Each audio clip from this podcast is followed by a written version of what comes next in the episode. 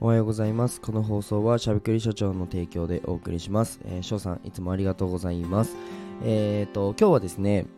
まあ、ビジネス新しいビジネスは、えー不満から生まれるというテーマでお話をしたいかなと思います。ぜひですね、えーこれから、まあ、ビジネスをやっていきたいとか、今やってる方でも、まあ、新しい市場に入りたいとか、えっ、と、まあ、競合優位性取りたいとかですね、いう方はぜひ最後まで聞いてみてください。はい。じゃあ、えー本題に入っていこうと思うんですけど、まあ、その前にですね、もう一つお知らせです。えー僕の概要欄にですね、えー、翔さんの公式 LINE と翔さんのチャンネルがありますので、まあ、ぜひ追加してほしいんですけど、その下にですね、あのひょっこり僕もいるので、ま僕はメインはあの音声でどうやって集客するのとか、どうやってマネタイズするのっていうところを教えてるので、ぜひ公式 LINE であのセミナーの案内とかも来ると思うので、えーぜひ追加してみてください。はい。じゃあ本題に入っていこうかなと思うんですけど、はい。えっと、まあ、ビジネスの見つけ方みたいなところで、例えば僕がやった、まあ、中学生の時のゲームの運用代行とか、まあ、今やってるね、アートの展示会もそうですし、まあ、音声の SNS の運用代行、マーケティングもそうなんですけど、まあ、割とね、新しいものっていうところに、えーまあ、着手してやってるわけですよ。で、えー、とこれはなんか新しいのがいい古いのが悪いとかそういうわけではなくて、まあ、ビジネスチャンスって絶対になんか不満とか怒りみたいなところからところから、まあ、見つかるよねっていうお話をちょっとしたいかなと思います。はい。で、昨日僕が唯一やってる、まあ、講座ですね、まあ、BBC っていうビルドラムビジネスクラブっていうのがあるんですけど、まあ、そこでね、すごくあのコンセプト、USP、キャッチコピーについてね、めちゃくちゃあの語ってあのすごく分かりやすく説明したんですけど、まあ、そこであの、まあ、いろんな、ねまあ、声があって勉強になりましたみたいな話ですごくあの反響いただいたんですけどなんか、うんと、新しくこれからビジネス始めようとか、うん、なんか、誰かと差別化図りたい。まあ、今で言うとコンサルタントって言ってももう死ぬほどいるじゃないですか。コーチングって言ってもカウンセリングって言ってももうめちゃくちゃいますと。じゃあ自分のなんだろうなコンサルティングを購入してもらう理由とかカウンセリングを購入してもらう理由とか必ずあると思ってて、まあ、そこで僕がねあの結構大事にしてる、まあ、競合優位性っていう競合よりも何が優位になるのかっていうところをですね見つけるお話をしたいかなと思います。でえっ、とまあ僕はよくね、えーまあ、美術館に行くんですよ。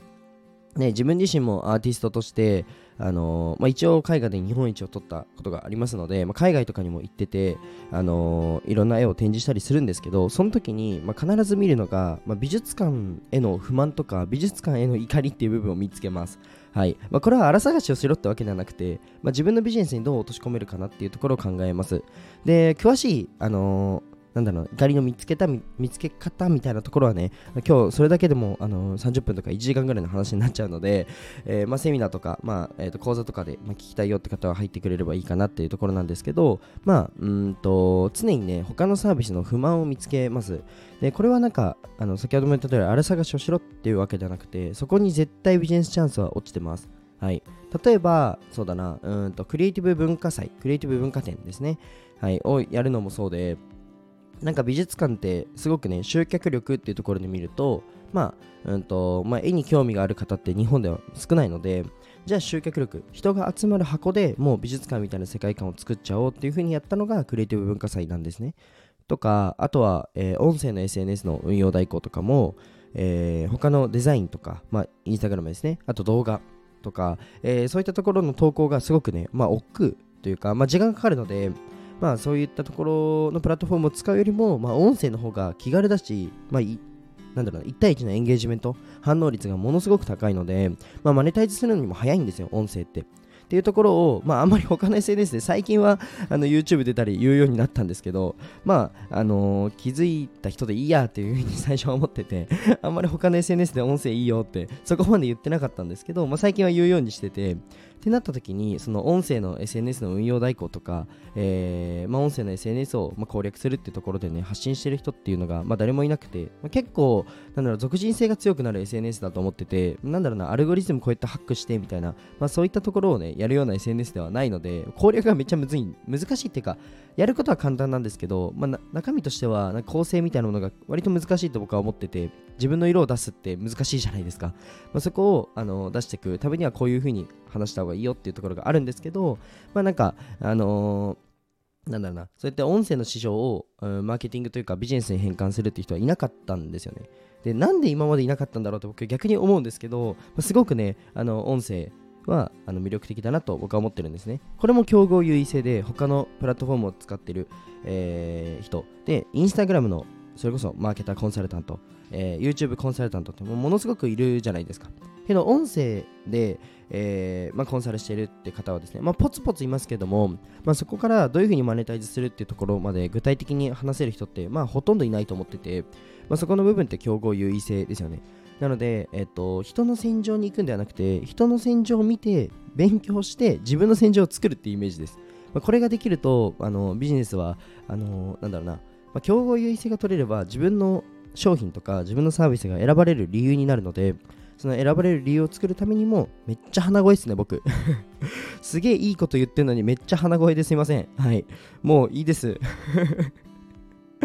はい。まあそんな感じでですね、あの自分の戦場を作る、自分の土俵を作っちゃうんですよ。もうこっちの方が絶対にビジネス活動としては早いので、ぜひ皆さんやってみてください。はい。まあ、ゲームの運用代行の時もですね、他の、まあ、ゲームの運用代行、レベル上げの代行なんですけど、まあ、やってる方いたんですよ。けど、なんで僕のところに、あの、注文がね、すんごい鼻声注文がめちゃくちゃ来るかというとあのまたそれもね自分の中の戦略があったんですよね競合優位性を作る自分の土俵を作るですねはい、ぜひ皆さん意識してみたらいいんじゃないかなと思います。まあ、これからビジネス始める方はもう絶対やった方がよくて、今すでにやってる方も、まあ、なんか自分の戦場って作れないかな、土俵を作れないかなっていう風な視点で考えると、あのすごく差別化できるんじゃないかなと思います。はい、じゃあぜひね、あの勉強になったよとか、あと自分はこういうことを意識してビジネスしてますみたいなことがあれば、ぜひコメントください。はい、いいねとコメントとフォローですね、待ってます。あ、そう、フォローといえば、今4000、4030人ぐらいになりました。スタイフのフォロワーが。ありがとうございます。僕、本当に看護学生の時はですね、もともとライブ配信をやってて、全然違うプラットフォームから来てですね、最初、あの、ライブやってた仲間が、なんか10人くらい、10人もいないかな、8人くらいかな、こっちに、あの、スタイフ、ちょっと音声、ひじりくんのラジオも聞いてみようみたいな形で来てくれて、本当ですよ、これ8人からスタートしますかね。8人もいたっけなって感じなんですけど、懐かしいですね。そこから僕も来てるので、皆さん別に今数字が0だろうと関係ないんで、ぜひ頑張ってくれたらなと思います。はい、じゃあ今日はこの辺で終わりたいと思います。じゃあ、バイバイ。